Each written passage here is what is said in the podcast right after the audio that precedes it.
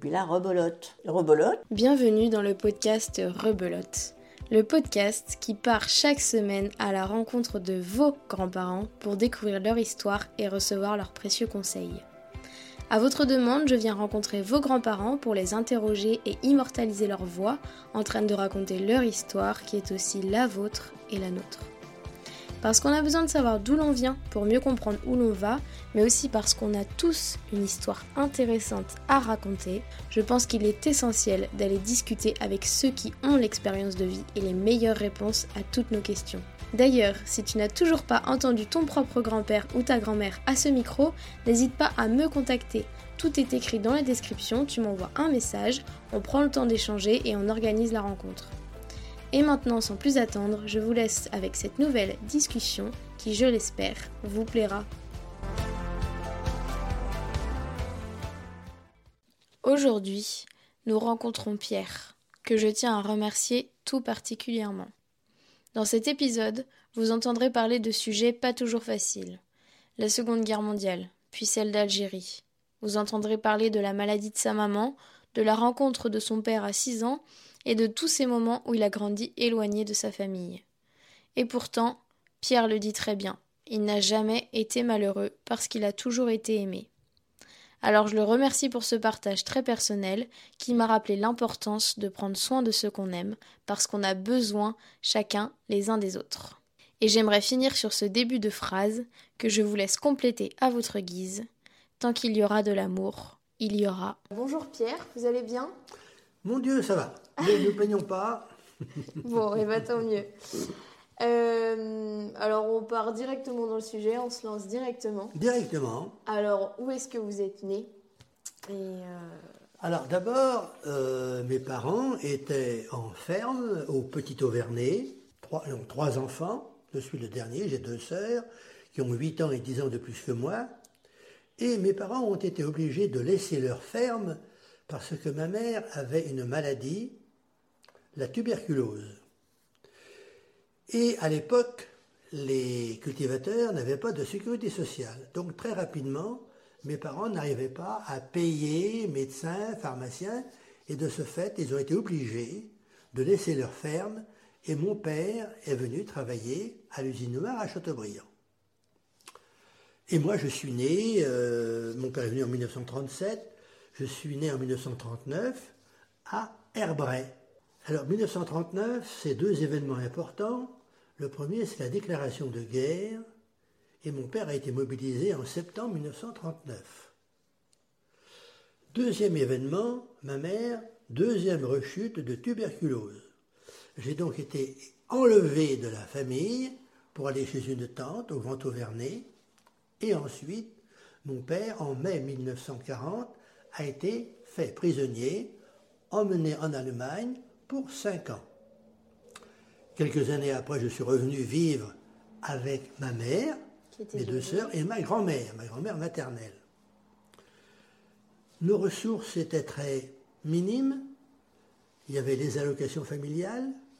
Ma mère recevait une petite pension de l'usine noire de Châteaubriand et puis un peu de ce que ma grand-mère avait en réserve. Et de ce fait, nous habitions à Herbray, dans un endroit qui s'appelle la Croix des Landelles, près d'un autre gros village qui s'appelle les Landelles, et nous étions en bordure de la forêt pavée. Ce qui fait que de temps à autre, euh, mes sœurs allaient tendre des collets pour euh, vivre et survivre. Ça, c'est un petit peu illégal. Maintenant, à l'époque, on se débrouillait. Bah, il fallait avoir à manger. Il fallait avoir à manger, donc on se débrouillait. Alors, je, mon père, donc, était, et je savais qu'il existait, mais je ne le connaissais pas. Nous lui envoyions des lettres de temps en temps. Ma mère faisait des gâteaux, donnait les meilleures parts de gâteaux et nous ne gardions que la part qui avait été un petit peu brûlée. Bon, c'était, le gâteau était très bon, mais... Euh, un petit peu frustrant de voir euh, les belles parts de gâteau partir pour le Les belles parts s'en allaient et nous nous gardions un petit peu. Ceci dit, bon, il n'y avait pas de jaloux, je ne connaissais pas. Et en 1944, donc nous étions toujours à la Croix des Landelles, nous avons subi un bombardement.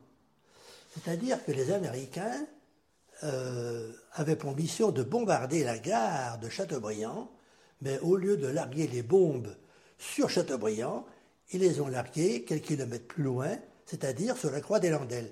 Et les bombes sont tombées à quelques centaines de mètres de notre maison. Alors pourquoi ils ne les ont pas larguées sur la gare du coup?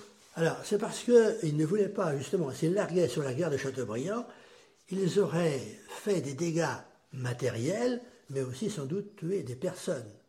Alors que ben, ils ont peut-être désobéi à leur ordre de mission, toujours est-il que c'est nous qui avons reçu les bombes. Ceci dit, il y a eu les, vitres qui ont sauté, mais euh, non, pas de, je dirais, au point de vue humain, non, nous en sommes réchappés. Ça nous a quand même secoué pas mal parce que nous étions, on parlait de la guerre, mais nous avions subi les premiers effets. Et quelques temps après, nous avons vu les Américains arriver qui prenaient camp, leur campement était dans la forêt pavée, et ils avaient mis deux chars devant nos, nos maisons parce que c'était un croisement et quand il y avait un croisement, ben, on surveillait les allées et venues de, différentes routes. Ce qui nous faisait impressionner, c'est de voir quand même deux chars ici. Ils ne sont pas restés longtemps. Et on voyait les Américains qui venaient à la maison pour échanger leur nourriture, qui était des conserves, contre une nourriture plus... Euh, fraîche aussi. Plus fraîche, qui était euh, des, des, des, volailles, des œufs, et ainsi de suite. Par exemple, ce que vos sœurs avaient peut-être chassé. Euh. Par exemple. voilà, voilà. Donc ça veut dire que vous avez connu la guerre, mais du point de vue plutôt américain, donc des personnes qui étaient là pour vous défendre. Oui. Parce que le Châteaubriand a quand même été envahi aussi par les Allemands. Après, il y a eu à Châteaubriand des, des, combats qui ont été assez violents. Il y a eu plusieurs morts, en particulier dans la rue de, venant de la ville en bois, dans la rue de la Barre. Il y a eu plusieurs morts. Et il y a eu des, prisonniers aussi euh, allemands qui ont été faits. S'il y avait une commandature à la mairie de Châteaubriand. Donc voilà un petit peu. Et après la guerre, euh, alors un matin de, 1900, de mai 1945, j'ai vu un homme à la maison. Ma mère me dit euh, Va l'embrasser, c'est ton père. Non, je ne le connaissais pas. Je ne l'avais jamais vu, moi. J'avais six ans et demi.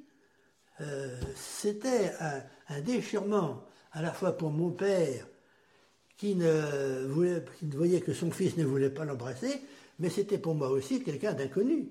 Donc je ne voyais pas pourquoi j'allais me jeter dans les bras de quelqu'un que je ne connaissais pas. Et qui avait piqué les parts de gâteau. Il avait piqué les parts de gâteau. bon. Alors, avec le temps, ça s'est atténué, n'est-ce pas? Après, euh, mon père m'emmenait, je me souviens, il m'emmenait à, la pêche, on allait euh, au Grand Auvernay, il m'emmenait sur, le, sur, le, sur son vélo, on me mettait sur le, sur le, porte-bagages, et en avant, on, allait euh, pêcher le, le gardon là-bas, au Grand Auvernay. Je suis même tombé dans le don. Ah oui? Oui, oui, en pêchant, j'ai dû euh, euh, rater un rocher, il m'a rattrapé comme il a pu. Alors après, j'étais surveillé de très près. Oh, bah oui, bah oui c'était surtout qu'à cette époque-là, c'était dangereux encore plus de tomber dans l'eau. ah oui, oui, oui, oui, oui, on ne savait pas trop nager non plus. Donc, euh, mon père a repris son travail à l'usine, et de ce fait, quelques temps après, nous sommes venus habiter Châteaubriand.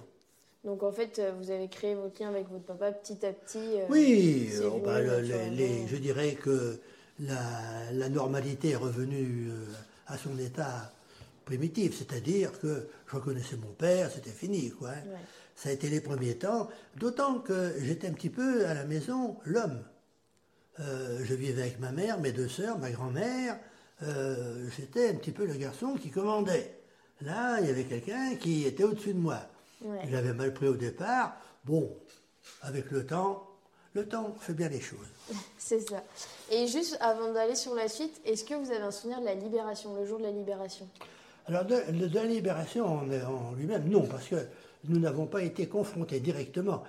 de la libération, donc j'ai deux souvenirs, le bombardement et les Américains qui étaient, euh, qui, qui, étaient là à surveiller le, surveiller les, routes.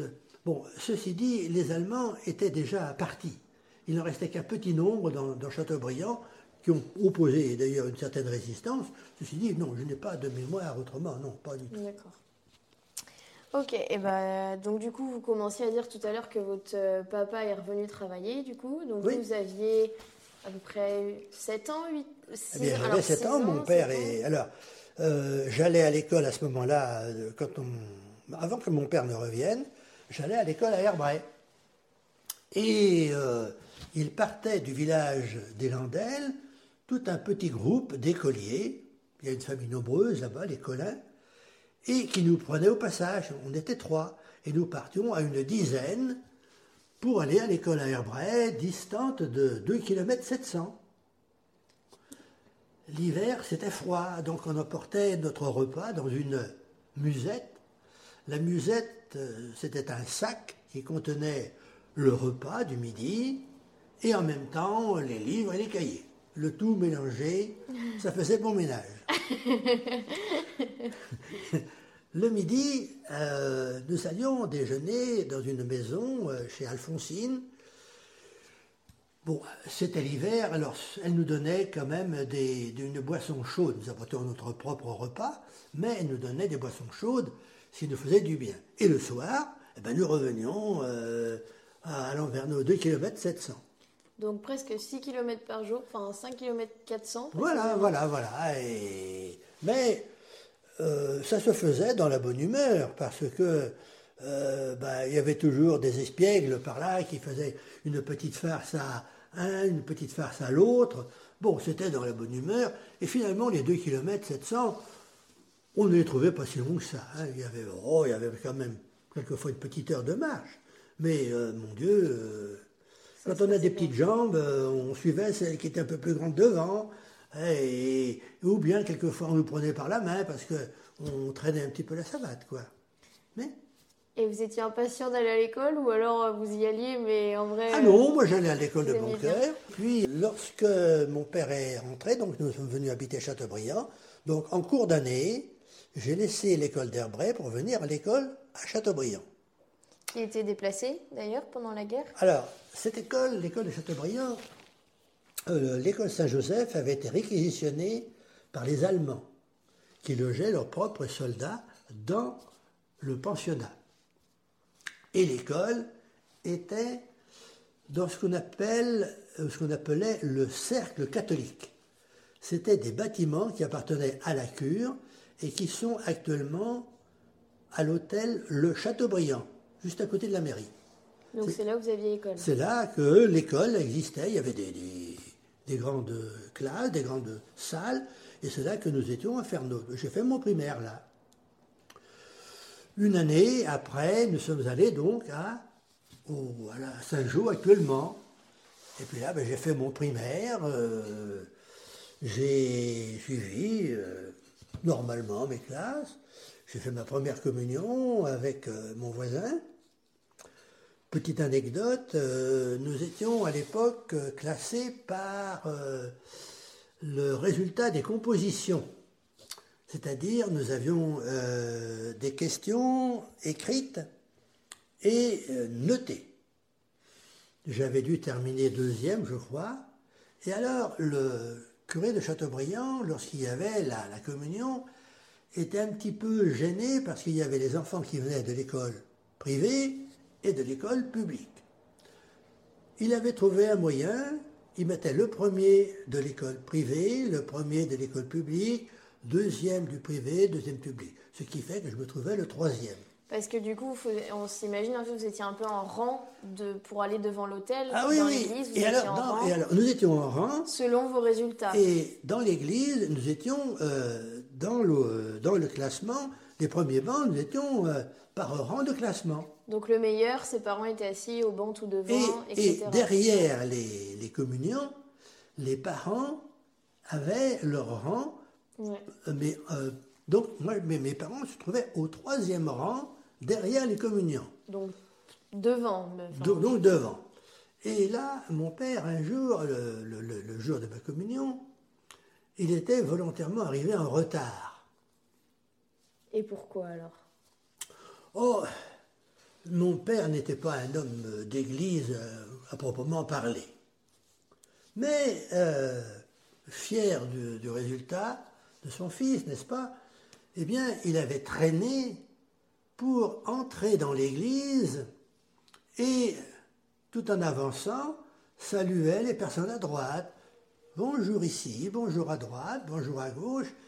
Et les gens se disaient, mais jusqu'où va-t-il aller? Ouais. Eh bien, il est allé au troisième rang. Alors, euh, ce qui a causé la fierté de mon père, au grand désagrément de ma mère, qui avait trouvé que c'était un petit peu quand même gênant. Maintenant, Donc votre papa était fier de vous, c'est-à-dire que vous travailliez à l'école, vous aviez de bons résultats, vous, vous Oui. étiez passionné. Enfin, qu'est-ce qui vous, qu'est-ce qui vous motivait à, à- à travailler comme ça à l'école? Qu'est-ce que vous aimiez? Non, euh, j'aimais bien l'école. Et puis alors, euh, à partir du moment où on a des bons résultats, ben vous savez, on, on continue. Alors si bien que... Et mon père, d'ailleurs, euh, avait trouvé la solution. Euh, il quand j'ai eu mes 11 ans, à ma première communion, il avait été trouvé le directeur de l'usine noire pour me faire entrer à l'usine, à l'école d'apprentis. J'avais à mes 14 ans, je prenais la direction, ajusteur, tourneur, fraiseur, après trois années d'apprentissage. Donc ouvrier. Ouvrier, ouvrier. L'usine Noire avait euh, 1600 ouvriers. Donc UR c'était pour euh, faire euh, des, Alors là, c'était les charrues. les charrues, c'est ça. Voilà, donc j'aurais été ajusteur, tourneur ou fraiseur. Sauf que ma mère, d'abord, a fait une deuxième rechute. Et là, en 1947, ma mère a fait une troisième rechute. Et donc oui, alors ça, je sais plus si on l'a expliqué tout à l'heure, mais du coup c'est que quand votre maman est malade, il faut qu'elle soit isolée. C'était la tuberculose, Parce et la tuberculose était une maladie contagieuse, Voilà. donc il fallait une éviction obligatoire de la famille. Ce qui fait qu'en 1947, troisième rechute, euh, je ne pouvais pas rester à la maison, et là j'ai été mis pensionnaire à Saint-Joseph pendant un an. J'étais le plus jeune pensionnaire de, de Saint-Jean, Vous aviez quel âge du coup 9 Euh, j'avais 9 ans. Voilà. Ce qui donnait un petit peu de, de chagrin, parce qu'il faut quitter la maison quand on est jeune. Mais d'un autre côté, euh, j'étais un petit peu le chouchou. On prenait pitié du petit Pierre que j'étais. Ceci dit, j'en profitais un peu. Et euh, je me souviens, au mois de mai, le directeur de l'école était arrivé au pied de mon lit et me dit Oh, mais il est malade ce petit. J'avais attrapé la rougeole maladie à l'époque qui faisait euh, éviction de l'école. Donc il fallait à nouveau que vous soyez isolé, mais cette fois-ci c'était vous qui étiez malade. Eh ben, c'était moi qui étais malade, donc je pouvais pas aller à la maison. Eh bien, j'étais à l'hôpital. À l'hôpital, ben, me voilà arrivé dans une chambre, seul, évidemment, c'était l'éviction, et je me souviens, premier repas, des épinards. Mon Dieu, qu'est-ce que c'est que des épinards? Oh, pas fameux du tout. J'avais trouvé un journal, mis les épinards dans le journal, et le tout caché en haut, au-dessus de l'armoire. Personne n'a rien dit, sauf que le lendemain, en faisant le ménage, on a trouvé les épinards. Et là, j'ai eu droit à une petite, euh, Réprimande. une petite réprimande, oui, en, douceur quand même, enfin, euh, bien, bien, bien donné quand même, mais en douceur quand même. Alors après, j'ai promis de ne plus faire de, si je n'aimais pas, je le disais tranquillement. Et puis au bout de, bah, de trois semaines, un mois, quand même, on disait, mais la maladie, qu'est-ce qu'il fait ce petit-là? Parce que j'avais mes deux sœurs qui travaillaient à l'hôpital, et ce qui me permettait de, bah, d'aller, de traîner dans, toutes les, dans tous les services, on me connaissait. Jusqu'au jour où le médecin m'a dit, mais pourquoi il n'est pas à l'école ce petit? Donc, réintégration. Alors j'ai retrouvé mon, ma place dans le, dans le pensionnat, dans le dortoir, et après une année, j'ai aussi réintégré ma maison. Vous avez beaucoup lu à l'hôpital aussi, non? Là vous avez découvert les Bien, livres. on avait le temps, euh, si vous voulez, parce que ben, quand on était, euh, surtout la, la- la première semaine où j'étais dans une maison, dans une, dans une chambre, seul, euh, alors ben, qu'est-ce que l'on fait? Les, les jeux de société, les infirmières, les aides-soignantes, bon, venaient me donner, me soigner, mais pas forcément le temps de jouer. Alors je lisais beaucoup, ce qui m'a fait que j'aimais surtout beaucoup les livres d'histoire. Et ce qui fait qu'il m'est toujours resté ce penchant pour les petites histoires qui constituent la grande histoire de France. Ça, j'ai toujours. Et euh, je me souviens de beaucoup d'anecdotes, mais c'est parce que j'ai lu étant jeune. Je lisais aussi, j'aimais beaucoup aussi Alphonse Daudet. Ah, les lettres de Montmoulin, je les ai lues, relues. Et après, je me souviens qu'en tant qu'enseignant, j'ai donné un peu de ma passion à mes élèves. Et je me souviens, la récompense, quelquefois, quand arrivait 5 heures moins le quart, je faisais une lecture des, lettres de mon moulin, de, de, ce qu'on pouvait lire. Euh, voilà. Vous lisiez ce que vous, vous aviez aimé lire Oui, voilà. Alors après, en essayant que si je pouvais passer un petit peu, donner un peu de ma passion à mes élèves, eh ben voilà, c'était une manière. Donc c'est comme ça que vous avez découvert euh, votre passion pour l'histoire aussi peut-être Alors passion pour l'histoire et puis en même temps, euh, donc je disais tout à l'heure, j'ai fait ma communion à Châteaubriand et euh, ma foi, au lieu de partir vers l'école d'apprentissage de mon père, à 12 ans, je suis parti à la suite d'un passage d'un frère de Saint-Gabriel qui nous avait vanté euh, ce qu'était qu'un enseignant, ce qu'était un religieux. Alors, je suis parti euh, au Juvénat. Alors, le Juvénat, pour les prêtres, il existait le séminaire. Pour les, ceux qui étaient religieux, les frères, c'était le Juvénat. C'est-à-dire, c'était des hommes qui prenaient une vocation de religieux, mais qui n'étaient pas prêtres. Mais ils faisaient des vœux, pauvreté, chasteté, obéissance. Et au lieu d'aller vers l'apprentissage, eh bien à 12 ans, je suis parti au Juvénat. Et pourquoi le juvénat avait cette dimension d'apprentissage, d'enseignement aussi peut-être? Alors non, non, c'était alors là, nous étions, on a, j'avais laissé complètement la notion d'apprentissage, d'ajusteur, tourneur ou fraiseur. Non, mais euh, d'apprentissage euh, historique, les cours, le ah ben, côté intellectuel. Là, c'était le collège. Alors c'était à la fois, il y avait deux, deux séries bien, bien distinctes. Nous étions dans un collège, donc nous suivions l'enseignement du collège sixième, cinquième, quatrième, mais en même temps un approfondissement religieux. C'est-à-dire que, pour donner un petit peu la, journée d'un juvéniste, 7 heures moins le quart, c'était levé. Jusqu'à 7h05, il fallait faire son lit, sa toilette. Alors la toilette était faite des grands robinets qui étaient là dans le, euh, dans le dortoir et qu'un frère ouvrait et par petits jets, on prenait l'eau parce que fallait était rare. Et mon Dieu, quand on avait fini, eh bien, nous étions euh, bien sages au pied du lit, attendant le signal du frère pour descendre dans une grande salle où nous étions à peu près 120, 120 juvénistes là. Et il y avait alors la prière du matin il y avait ensuite une lecture, de, lecture euh, spirituelle, comme on appelait, qui était la lecture du saint du jour, d'un événement. Il y avait ensuite la récitation du chapelet, puis la messe. Ça durait Ce qui faisait une heure et demie. Une heure et demie.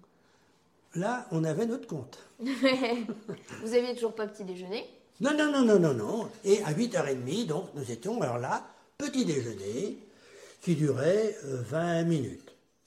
C'était euh, très, très sobre. Nous avions, euh, pour 8, nous étions par table de 8, la grande cafetière, le bol, le pain. Et alors, quand le matin, nous avions un brin de beurre, c'était exceptionnel. De la confiture, c'était aussi rare, mais c'était plutôt, quelquefois, on avait des, des flageolets ça paraît un peu surprenant, mais enfin, ça nous remplissait l'estomac, ou bien alors on mettait du pain à tremper dans le café. Donc voilà notre petit déjeuner. Et à 9h, 9h euh, moins 10, 9h, nous allions donc au sanitaire, fallait saluer les frères, et à 9h, la classe. De 9h jusqu'à 10h30, ben, c'était ben, le français, les, les maths, histoire, géo, c'était 10h30, 11h30, c'était sport. Le frère enlevait sa soutane, donc nous, nous mettions aussi tenue de sport, été comme hiver, euh, il pouvait faire moins 10 degrés comme plus 20, c'était en tenue de sport. Et c'était, mais euh, vraiment, euh, on faisait un petit peu tous les genres de sport. On goûtait, c'était aussi bien le, je veux dire, moi, la course, que le saut en hauteur, le saut en longueur, les, les, études de sport de basket, de tennis, on étudiait un petit peu. Il fallait faire du sport. Vous étiez des athlètes, non? C'était intense en plus? On n'était pas des athlètes, mais on était un petit peu formés, un petit peu. Ah, vous aviez une forme physique quand même. Euh. Oui, hein, on était de ce côté-là, on était euh, bien 11h30, 13h, une autre heure et demie de, de cours. De cours. 13h, le repas du midi qui durait trois quarts d'heure, mais au cours duquel euh, nous étions en silence. Il y avait le directeur et son adjoint qui étaient sur une estrade, et à la droite du directeur, il y avait un lecteur. On lisait des livres, des livres d'aventure, des livres, euh, euh, je dirais des livres du, du jour, un petit peu des, romans, mais des romans très, très doux. Donc le lecteur, c'était un des élèves qui Alors, allait... Eh bien, dans le midi, nous étions quatre alors, oh, tout le monde y passait, hein, les uns après les autres. Donc, le midi, il y en avait au moins quatre. Et lorsque nous avions euh, l'une, cinq minutes ou dix minutes, le frère directeur donnait suivant. Donc, il y avait le, voisin, il venait vous remplacer et, vous, vous retournez à votre place pour reprendre euh, votre repas. Quatre dans le midi, trois le soir et un ou deux le matin. Et il fallait lire suffisamment haut et fort pour que toute l'assemblée des 120 élèves que nous étions entendent dans le réfectoire. Sauf qu'un jour, quand même, on a apporté un micro. Ah. ah. Événement important. Nous n'avions plus besoin de nous égosiller, c'était formidable. Super, le micro. Et attention, s'il fallait suivre la lecture, si le directeur voyait un élève qui avait l'air d'être distrait, il faisait arrêter le lecteur, répéter la dernière phrase. Et le pauvre, s'il ne pouvait pas répéter, prenait le reste de son repas à genoux. Donc il fallait être attentif parce que. Il fallait être attentif, fallait. À tout moment, on pouvait nous demander quelle ah, était oui, la dernière oui, phrase. Oui, oui, donc c'était. Euh, voilà. Alors le repas du soir, c'est la même chose. Donc une heure et demie, ça y est, nous avions fini le repas, de une heure à deux heures moins le quart, c'était le repas. Et là, nous avions trois quarts d'heure de récréation. Mais des récréations où nous n'étions pas libres. Nous étions obligatoirement mis dans un jeu qui avait été dicté par le frère. C'était des jeux de drapeaux simples, de drapeaux doubles, c'était des jeux de, ballons prisonniers, de, de ballots chasseurs. Jamais, jamais nous n'étions seuls. Et les frères jouaient avec nous. Et nous avions un classement suivant les résultats. Deux heures et demie jusqu'à 5 heures, cours. 5 heures, 5 heures et quart, café. Un petit. Euh, on descendu au réfectoire, prendre un petit bol de café, pour, euh, ou un petit encas par là. Une demi-heure de récréation, toujours. Des jeux. Des jeux. 6 heures moins le quart, 6 heures, nous allions à la chapelle pour euh, une courte prière. 18 heures, 19 heures, alors là nous avions une étude, une heure de libre, où nous avions à faire, à apprendre nos leçons, faire nos devoirs, euh, tels que nous étions, et à 19 heures, de nouveau, le repas du soir, qui dure à peu près une bonne demi-heure, et là, après, nous avions de nouveau euh, une séance de la. C'était une, ça durait trois quarts d'heure à peu près. C'était le, frère directeur nous donnait des nouvelles ben, du monde extérieur. Si bien que nous n'étions pas quand même isolés, coupés du monde. Nous, on nous disait, ben, on apprenait les nouvelles. Oh, c'était du gouvernement, on ne savait pas trop ce que ça voulait dire, mais des nouvelles euh, ben, des, uns, des autres, ou peut-être il y avait des, religieux, des, un frère qui était par exemple faire son régiment, qui envoyait un courrier, il nous, nous lisait la lettre. Donc, et après, nous avions là encore à peu près euh, trois quarts d'heure, euh, dans, dans ces trois quarts d'heure-là, un moment de, réflexion personnelle, là, de, euh, mais où nous étions en silence. Hein. C'est une réflexion personnelle. Alors on lisait un livre de méditation, euh, tel qu'on le voulait. Repas, et puis après le repas du soir, c'était, ben, évidemment, on retournait au dortoir. Sauf que lorsque nous étions en première ou en terminale, on nous donnait quand même de, jusqu'à 10 heures le soir, une heure pour, des, pour lire des livres qui nous étaient imposés par euh, nos, nos- nos études. Quand vous disiez livre de méditation tout à l'heure, c'était des livres du coup plus en lien avec la religion ou non c'était- Oui, voilà, des, des liens avec la religion. Oui. C'est-à-dire des, des livres, vous aviez des auteurs qui avaient écrit des livres sur le- l'évangile, sur, un, sur un évangile, sur un texte. Eh bien, nous, nous- on lisait ces livres. C'était des livres toujours très sérieux. D'accord. Ou alors, euh, c'était des livres qui étaient aussi pour, je dirais, connaître l'histoire de l'Église. Euh, comment l'Église s'était fondée, euh, euh, ou alors sur les sacrements. C'était, on approfondait le, le côté religieux. là. Ça a duré combien d'années ça? Parce que c'est quand même un, un- un programme très chargé. Ça a duré combien d'années? J'ai fait six ans. Six ans. C'est-à-dire que je suis parti euh, donc à 11 ans et euh, ben, j'ai quitté les frères quand j'ai eu mon bac. Ouais, donc vous avez passé le bac là-bas. euh, Enfin, c'est eux À qui- Saint-Laurent-sur-Sèvre, oui, oui, oui, oui. Alors, entre-temps, dans ces années de pension, ma mère euh, a fait une, une autre rechute. Ah oui, ça commence à faire beaucoup de rechutes du coup. Eh oui, eh oui, eh oui, ça fait quand même beaucoup.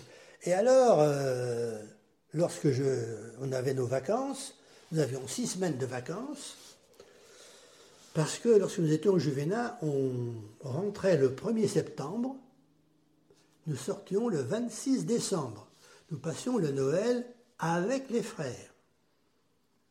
Ah oui, et pour, enfin, pourquoi il y avait une raison Non, non, c'était. ben, euh, mais c'était un Noël, on- euh, la, la veillée de Noël, euh, c'était des jeux, des, des, des scénettes, des chants. On faisait une soirée, la- la soirée de Noël. Et après, à minuit, nous avions à la messe trois messes. La grand-messe suivie de deux messes basses. Et à deux heures à peu près, on revenait au réfectoire où nous avions droit à un bol de, chocolat et une orange avant d'aller dormir. Et à 9 heures le matin, on nous libérait pour rentrer à la maison. Donc le chocolat et l'orange c'était aussi exceptionnel? Exceptionnel, c'était notre Noël. Et le lendemain, vous rentriez chez On vous. rentrait à la maison et on re-retournait à, au, au Grand Juvénat le 2 janvier. Donc on restait huit jours à la maison, histoire de retrouver un peu la famille, euh, puis de fêter le 1er janvier, mais le 2, on retournait. Les vacances de Pâques, on arrivait à la maison le samedi saint, on passait le Pâques à la maison, huit jours, et de nouveau avec les frères. Et les grandes vacances, c'était six semaines. 1er juillet, 14 juillet, 1er septembre. Ces six semaines, étant donné que ma mère n'était pas là, je passais, j'en passais trois semaines avec les frères qui avaient une maison au bord de la mer. C'est là que j'ai connu euh, euh, les, vacances au bord de la mer, au Sable d'Olonne. J'ai appris à nager, euh, j'allais à la pêche, je faisais leur vie de frère. Et les trois semaines, en revenant chez moi, eh bien, je n'étais pas chez moi, j'étais mis chez mes oncles et tantes à Saint-Julien-de-Jouvente, où on m'attendait je, pour aller, euh, j'étais le bienvenu, j'étais le petit Pierre qui accompagnait sa cousine qui était fille unique, qui se trouvait du même âge, ça lui faisait une compagnie, on écoutait le Tour de France, on allait garder les vaches, on, on allait soigner les cochons, le travail de la ferme, et 1er septembre, retour. Et là, ma mère a donc été pendant quatre ans absente de la maison. Donc là, cette fois-ci, elle est allée à l'hôpital. Alors, elle a fait deux années d'hôpital où elle a été opérée de ce qu'on appelle de la thoraco, c'est-à-dire on lui a enlevé un lobe d'un poumon. Et après, elle a fait deux années de sanatorium. C'est au quoi? De sanatorium, C'est c'est-à-dire c'est un établissement où l'on prenait les malades de la tuberculose pour les soigner. Les sanatoriums, il y en avait au- beaucoup en montagne, l'air pur, ou au bord de la mer, l'air pur. Et il y en avait un à Mauves-sur-Loire, et ma mère était là-bas. Donc, euh, je ne connaissais pas ma mère pendant 4 ans. euh, alors, fallait que, quand arrivaient les vacances de Noël, par exemple, eh bien, on passait à la maison, eh bien, mon père me donnait de l'argent et je m'en allais chez ma sœur qui habitait Paris. Ma sœur était mariée, habitait Paris. Je prenais le billet à la gare de Châteaubriand, la Micheline, jusqu'à Sablé. Sablé, c'était le grand train, la grande locomotive qui venait de Brest et qui allait jusqu'à Paris. C'était formidable de découvrir la capitale. C'était ennuyeux parce que quand même, je n'avais que 14 ans, euh, je partais seul, j'avais un peu, un peu la frousse, disons, en me disant, mais euh, Paris, Paris, euh, oui, Paris, c'est bien. Non, faut pas. Ma soeur m'attendait à la gare Montparnasse, m'a fait prendre le métro. Euh, je suis rentré chez elle à Antony, et pendant les vacances, eh bien, mon Dieu, on, je voyageais dans Paris ce qui m'a fait découvrir un peu les Invalides, on allait voir le- la Tour Eiffel, on allait voir euh, les principaux monuments, je suis même, emmené au cinéma, si bien que j'ai trouvé mon compte. Oui, vous avez découvert le cinéma, par exemple, qu'il n'y avait pas chez vous. Je n'avais pas, pas de cinéma chez moi. Si, il y avait du cinéma, mais alors là c'est pareil. On n'avait pas d'argent. Alors pour aller au cinéma, il fallait que je me débrouille quand j'avais 10-12 ans. Je n'avais pas d'argent, on, était, il n'y avait pas d'argent dans la famille. Alors bien, euh, lorsqu'il y avait des voisins qui euh, tuaient des lapins, je récupérais les pots de lapins et j'allais les vendre et avec l'argent récolté, je me payais ma place de cinéma. Donc vous aviez quand même un cinéma dans votre... euh, dans Il y avait des cinémas à Chateaubriand. Et les pots de lapin, les gens, ils achetaient ça pour faire quoi? Mais les, donc, quand ils tuaient un lapin, et on- et ben, pour me faire un civet, ils ne savaient pas quoi faire. Alors, on les mettait à sécher sur de- deux, brins, deux brins de bois. Et puis, lorsque la, la peau était sèche, ben, j'allais les vendre à M. Barbazange, qui lui les achetait. Il habitait juste en face du monument aux morts. Et quand on avait deux, trois pots de lapin, mais excellent pour le cinéma. J'avais mon, mon billet de cinéma. Et vous saviez ce qu'il en faisait, le monsieur, du coup, des pots de lapin? Ah ben il faisait des... des, des- alors, il- oui, oui, oui, oui. Ils en faisaient des, des, des manteaux, ils en faisaient des vêtements, et c'était, oui, oui, non, non, c'était pas n'importe quoi. C'était un luxe. C'était un peu. Et vous alliez au cinéma. Et j'allais au cinéma. Super. Mais aller au cinéma à Paris, c'était autre chose quand même. hein. C'était plus grandiose. Ah, vous ouais. qui étiez passionné d'histoire, en plus, du coup, vous avez découvert des grands monuments et tout ça. Oui, alors c'est pour ça que je disais, il y avait une certaine frustration, parce que je n'avais pas de vacances familiales. Ouais. Mais d'un autre côté, euh, ça m'a permis de me débrouiller à 14 ans, d'être seul de, face à l'adversité. Prendre un train seul, seul dans la Micheline, seul dans le train. Les gens me regardaient d'un air, mais il est tout seul, ce petit jeune-là, là, qu'est-ce que c'est que ça Euh, Les parents l'ont pas abandonné. Euh, non, non, non, non. La peur d'arriver à Paris, attendez, j'arrive moi là-bas, mais, c'est grand, le- la, la gare Montparnasse. Il fallait que je récupère ma sœur. Ouf, elle est là. C'est ça. Bon, ça y est. Alors j'étais sous son aile. La deuxième année, elle m'avait dit, Pierre, euh, il faut que tu te débrouilles. Donc, je ne vais pas te chercher, tu vas, te- tu connais Paris, tu connais comment fonctionne le métro, tu te débrouilles. Eh bien, la deuxième année, j'ai pris le métro, à ceci près que, au lieu de prendre un train qui s'arrêtait à Antony, j'ai pris un direct qui m'a emmené de Antony à Bourg-la-Reine. J'avais dépassé Anthony. j'avais- Alors il a fallu que je refasse demi-tour, reprendre un ticket, reprendre un bon métro qui repasse et qui s'arrête surtout à Antony, et là, aller chez ma sœur qui commençait à s'inquiéter parce que j'avais deux heures de retard. Ouais. Après, je savais, ça m'avait servi de leçon, je savais ce que c'était qu'un direct, je savais ce que c'était qu'un le, le petit, qui- le petit omnibus qui s'arrêtait toutes les stations, je faisais attention. Vous avez appris au moins. J'ai appris des choses. Donc vous avez alterné euh, l'école et du coup les retours chez vous en famille, donc euh, jusqu'à Oui. vos 18 ans. Et après, c'est. Alors, lorsque j'étais, euh, bah, j'ai eu mon baccalauréat, euh, bah, j'étais quand on partait chez les frères, c'était pour être enseignant, je l'ai dit, et religieux. Alors, j'ai laissé le côté religieux pour être enseignant. Alors, la première année, j'ai été nommé à jouer sur herbe.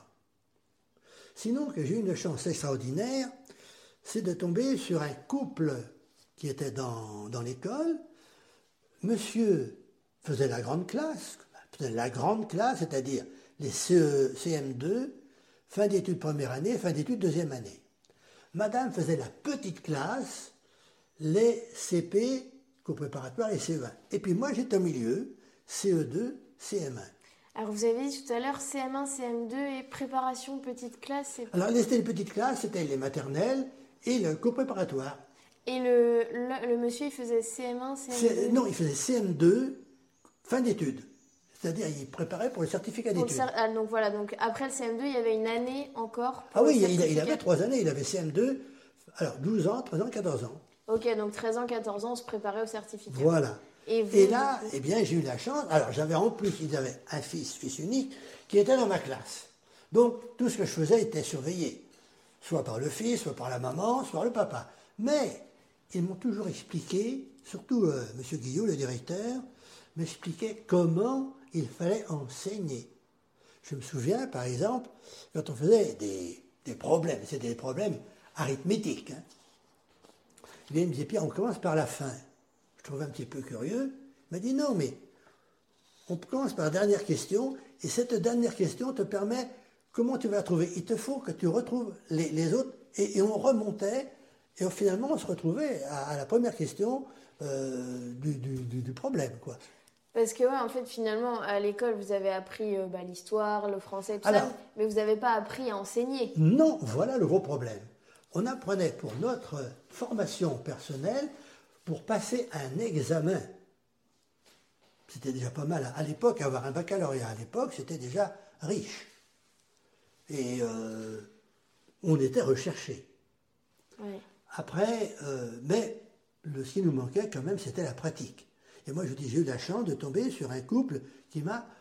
Ils avaient déjà 15 ans de, de- de formation eux-mêmes, donc ils m'ont expliqué, bon voilà, comment on fait ceci, comment on fait cela, parce que nous n'avions, et c'était un petit peu, on était lâchés dans la nature, euh, c'était un petit peu léger comme formation.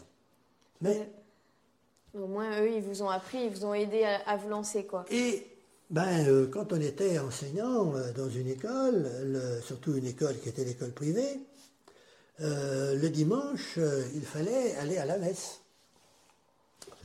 Les élèves étaient obligés.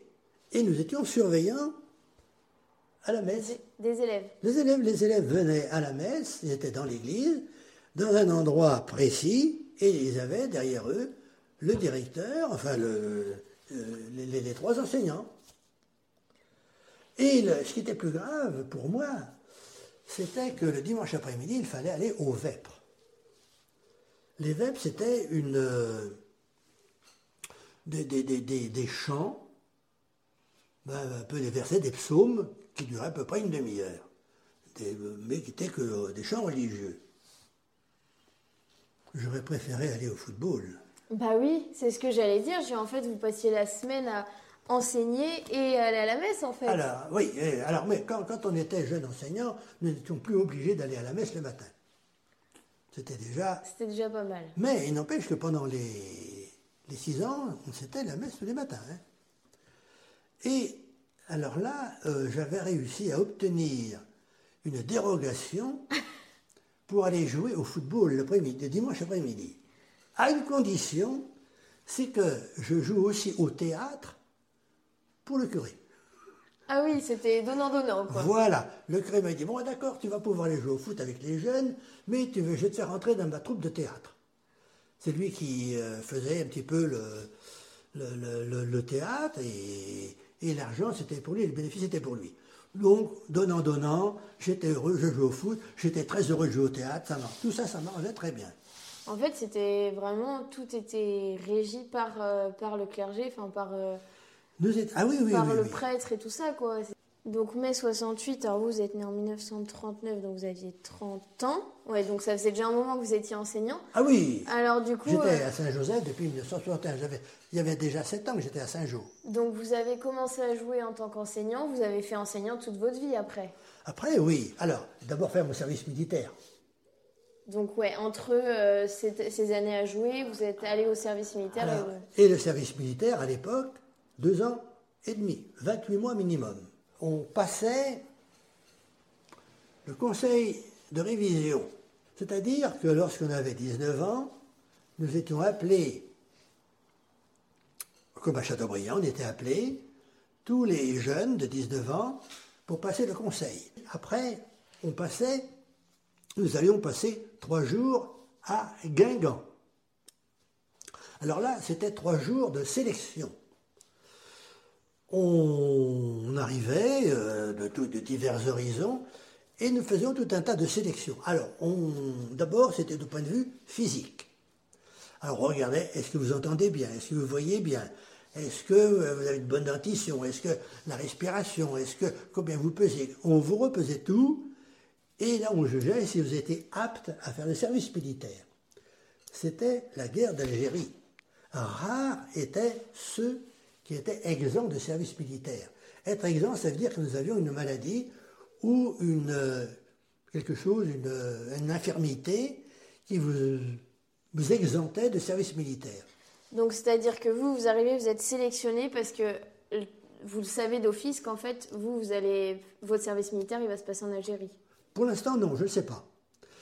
Ensuite, on passait des tests intellectuels, c'est-à-dire que on vous faisait faire des tests, on vous faisait un genre de, de, dictée, de, mathématiques, ensuite bah, des tests de, QI, de coefficient intellectuel. Et nous avions fini ces deux jours-là, on passait devant un officier qui vous posait des questions. Euh, bon, ben voilà, dites donc, vous avez résolu tel, tel, test, vous avez tel niveau, est-ce que euh, vous, vous pourriez devenir officier Est-ce que vous pouvez devenir sous-officier euh, quelle arme est-ce que vous aimeriez Est-ce que vous vouliez faire la marine? Bon, on vous demandait vous poser des questions, à mon avis, qui ne servaient pas à grand-chose, parce que euh, quand on avait fait ça, on ne savait pas où on allait. Je voulais voyager, j'avais demandé d'aller en Allemagne ou à Madagascar. Madagascar, qui était à l'époque une île française. Été, lorsque j'ai reçu ma convocation, envoyé à Nantes. Déception. Bah oui. 60 km au lieu de 6000. Bah oui. Bon, mais qu'est-ce que vous voulez? J'ai fait contre mauvaise, j'ai fait bon cœur, qu'est-ce que vous voulez contre mauvaise fortune? Et puis, ben, j'ai fait une partie de mon service militaire à Nantes. J'ai d'abord euh, j'ai fait mes classes, comme tout le monde, quatre mois. On apprend ben, les armes, l'armement, le marché au pas, le tir, les grades, euh, le sport, tout. Et puis, les, tous les vaccins qu'on peut vous donner pendant six semaines. Et puis après, j'ai fait le peloton pour devenir sous-officier ou officier. Et après, ben, j'ai, une fois que j'avais les grades, ben, j'ai, à, mon tour, c'est moi qui apprenais aux jeunes qui rentraient, on avait un, un an d'armée à l'époque, eh bien, ceux qui rentraient dans l'armée, on leur apprenait à notre tour à les grades, à marcher au pas, et ainsi de suite. Et puis l'armement. Et lorsque j'ai fait 18 mois, là, j'ai pas eu le choix, c'était l'Algérie. 18 mois, donc au bout d'un an et demi. Un an et demi. Alors, et j'ai eu une chance exceptionnelle parce que beaucoup partaient dès leur engagement dans l'armée en Algérie. C'est-à-dire ils faisaient leurs 28 mois entiers en Algérie, avec une permission de un mois sur les deux ans et demi. C'est tout. C'est tout. D'autres partaient au bout des, des quatre mois de classe, d'autres partaient au bout de huit mois, 12 mois. Pourquoi moi à 18 mois? Je ne sais pas. J'étais un privilégié parce que la plupart du temps, quand même, c'était 14 mois maximum. J'en ai fait 18, mais j'ai fait comme tout le monde. Je suis allé en Algérie. Donc là, c'est pareil, on vous donne pas le choix, on vous dit euh, là, vous allez partir. Alors, on prend euh, le train. Je me souviens, je prenais le train à Nantes. Nous étions euh, une bonne centaine. Comme j'étais le plus ancien dans le grade le plus élevé, c'est moi qui avais la responsabilité des 100 militaires, venait de Brest un train militaire, tout le monde dans le wagon, dans les wagons, et nous sommes passés par Paris, Lyon, et nous sommes arrivés à Marseille. Marseille, dans la caserne, 24 heures de caserne, le bateau. Nous, euh, nous embarquions sur le bateau. Alors là, c'était pareil. Il y avait des différences entre ceux qui étaient des simples soldats, que l'on mettait dans les soutes, c'est-à-dire dans les, dans dans le bateau, là c'était l'horreur. Quand vous étiez gradé, vous étiez euh, mieux vu, c'est-à-dire que vous avez une cabine, ou alors à ce moment-là, quand vous étiez euh, euh, haut gradé, cabine avec le repas, si vous voulez. La durée, de la traversée durait 24 heures. Et on débarquait, moi je suis débarqué à Bougie. Et là, le bateau, pop, descendait, là on était 200, 300 soldats qui arrivions de ben, Nantes, on arrivait de Brest. Et puis là, nous étions sur le quai, attendant que les camions, qui étaient bien alignés, nous prennent et suivant notre. On nous appelait, il y avait. Euh, voilà, un tel dans tel camion, un tel dans tel camion, un tel dans le camion. Moi, je me souviens, euh, on mettait à peu près une quinzaine, 15 à 20 soldats dans chaque camion. Et euh, moi, je me trouvais avec le chauffeur.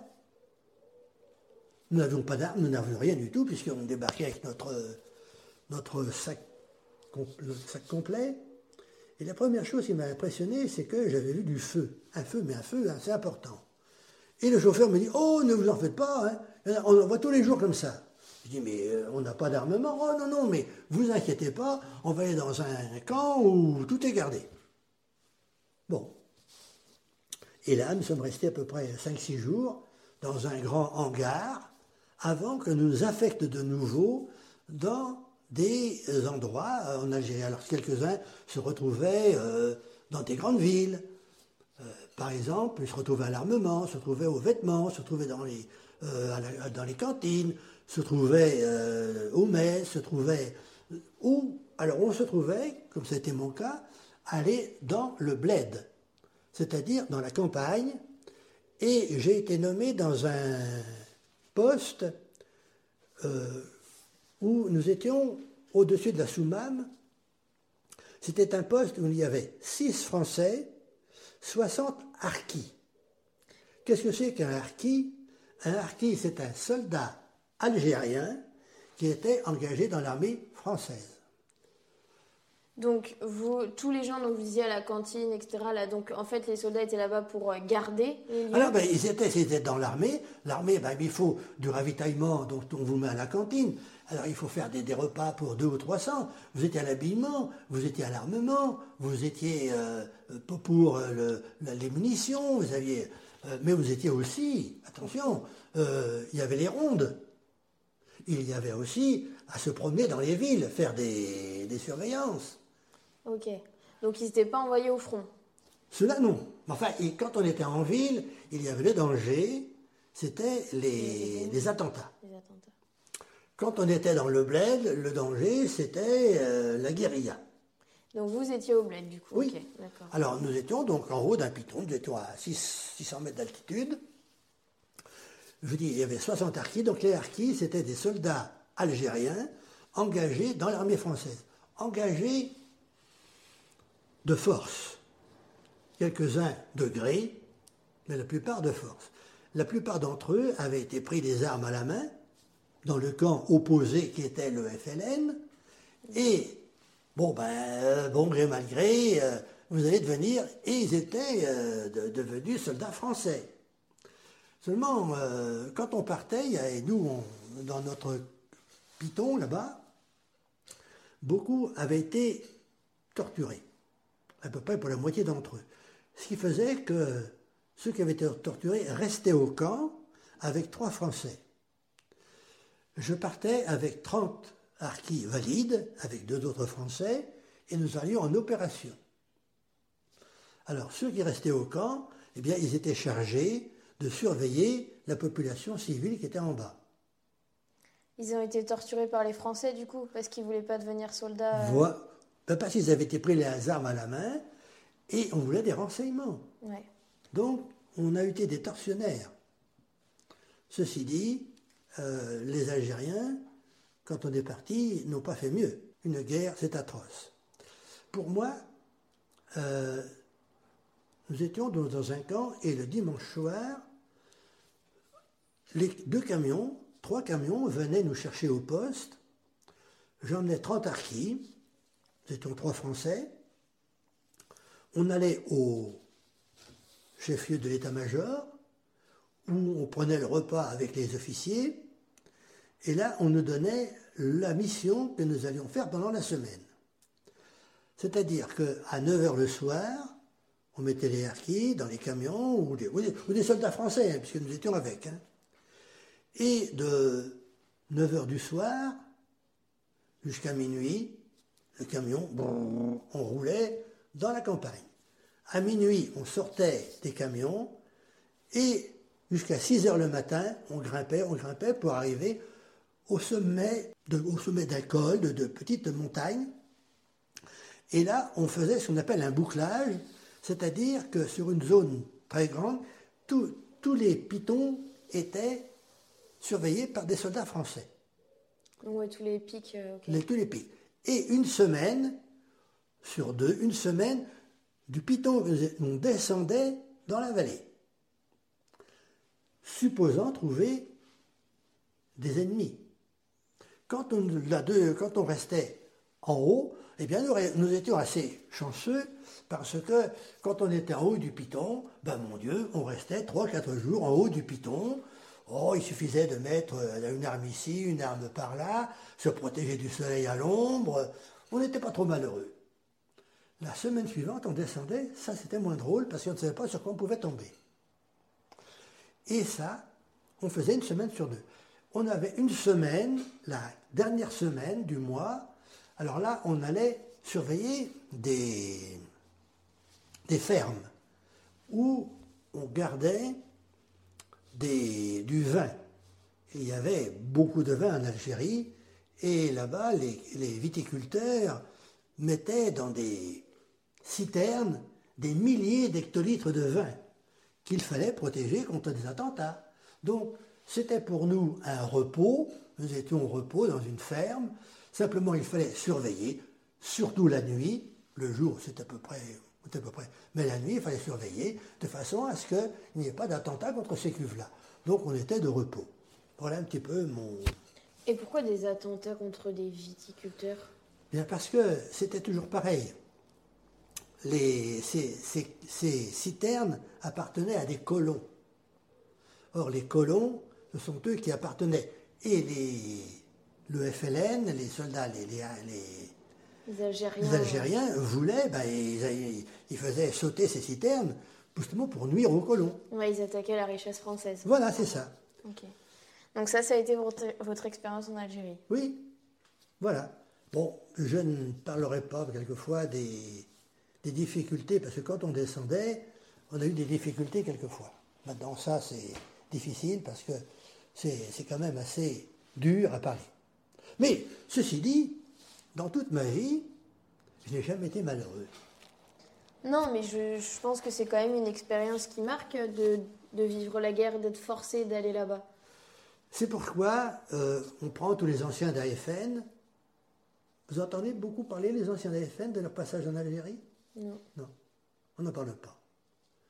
On est assez discret pour diverses raisons, soit parce qu'on a été mal à l'aise vis-à-vis de- des tortures que- qui ont, qui ont été infligées, soit par euh, des combats que nous avons été obligés de, de subir, avec des, des camarades qui peuvent être tués à vos côtés, soit par des atrocités que l'on a vu commettre, qu'on a, on a vu les résultats de ces atrocités, et ça, quand on a 20 ans, on garde le secret.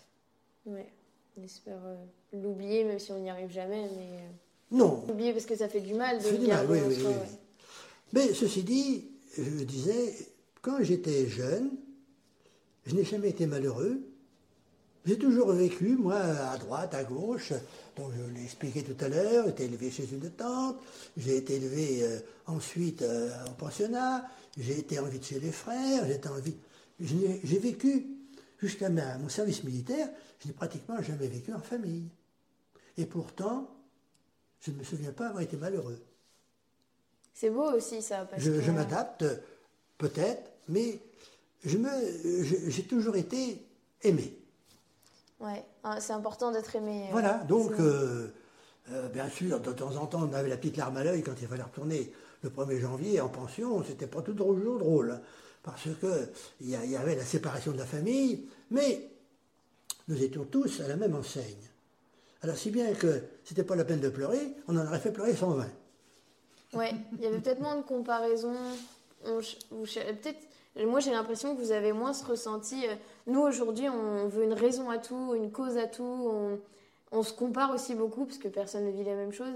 Et du coup, euh, je pense qu'à force de trop réfléchir, bah, du coup, ça rend aussi un peu trop malheureux. Alors que vous, j'ai l'impression que, bah, parce que c'est pas facile quand même d'être séparé de sa maman et tout. Mais comme, bah, en fait, c'était comme ça et vous appreniez, comme vous avez dit, vous adapter, à vivre avec. Et j'ai l'impression que nous, des fois, on sait plus trop faire ça en fait. Oui, oui. Il y avait ce côté un petit peu frustrant, très, très certainement, mais en même temps enrichissant. Vous êtes obligé de vous débrouiller tout seul. Et quand vous êtes obligé, vous- les leçons, ma sœur m'avait donné une leçon, je l'ai dit tout à l'heure, lorsqu'elle m'avait laissé euh, me débrouiller. Apprendre, euh, ouais, Après, on faisait attention. Donc, euh, eh bien, ça vous apprend, si vous voulez, ce que c'est que la vie. Et la vie n'est pas toujours facile. Et dans la vie, il faut savoir accepter les, les mauvais rôles. On prend les bons rôles facilement, mais quand on a les moins bons, eh bien, on- il faut savoir se débrouiller. Et je pense que c'était une de mes chances de pouvoir se débrouiller. C'est beau. Merci. Voilà, l'épisode est terminé et j'espère qu'il vous a plu et que vous avez passé un bon moment en notre compagnie. Et si vous voulez pas louper les prochains épisodes, surtout n'oubliez pas d'aller vous abonner. C'est plutôt sympa pour moi, ça m'aide, je me répète mais c'est important. Et pour vous, ça vous permet d'avoir les notifications et de savoir quand est-ce que le prochain épisode sort pour ne pas le louper. En attendant, je vous souhaite une belle semaine à tous et je vous laisse avec une petite explication du prochain épisode pour vous donner envie de l'écouter à vous aussi parce qu'encore une fois, il est exceptionnel. À la semaine prochaine. La semaine prochaine, on partira à la rencontre de Stan. Stan, il a été enseignant puis directeur d'école toute sa vie. Il a passé donc sa vie sur les bancs de l'école et c'est un homme très sage, plein de positivité et toujours prêt à rendre service. Et franchement, même aujourd'hui encore des fois quand il m'arrive d'avoir un pépin, bah, je repense à cette interview et franchement ça me fait du bien. Donc j'espère que cette interview, elle vous fera autant de bien à vous que moi elle a pu euh, m'en faire. Et j'ai hâte de vous partager cet épisode. Et donc euh, bah, pour l'écouter, rendez-vous dimanche prochain.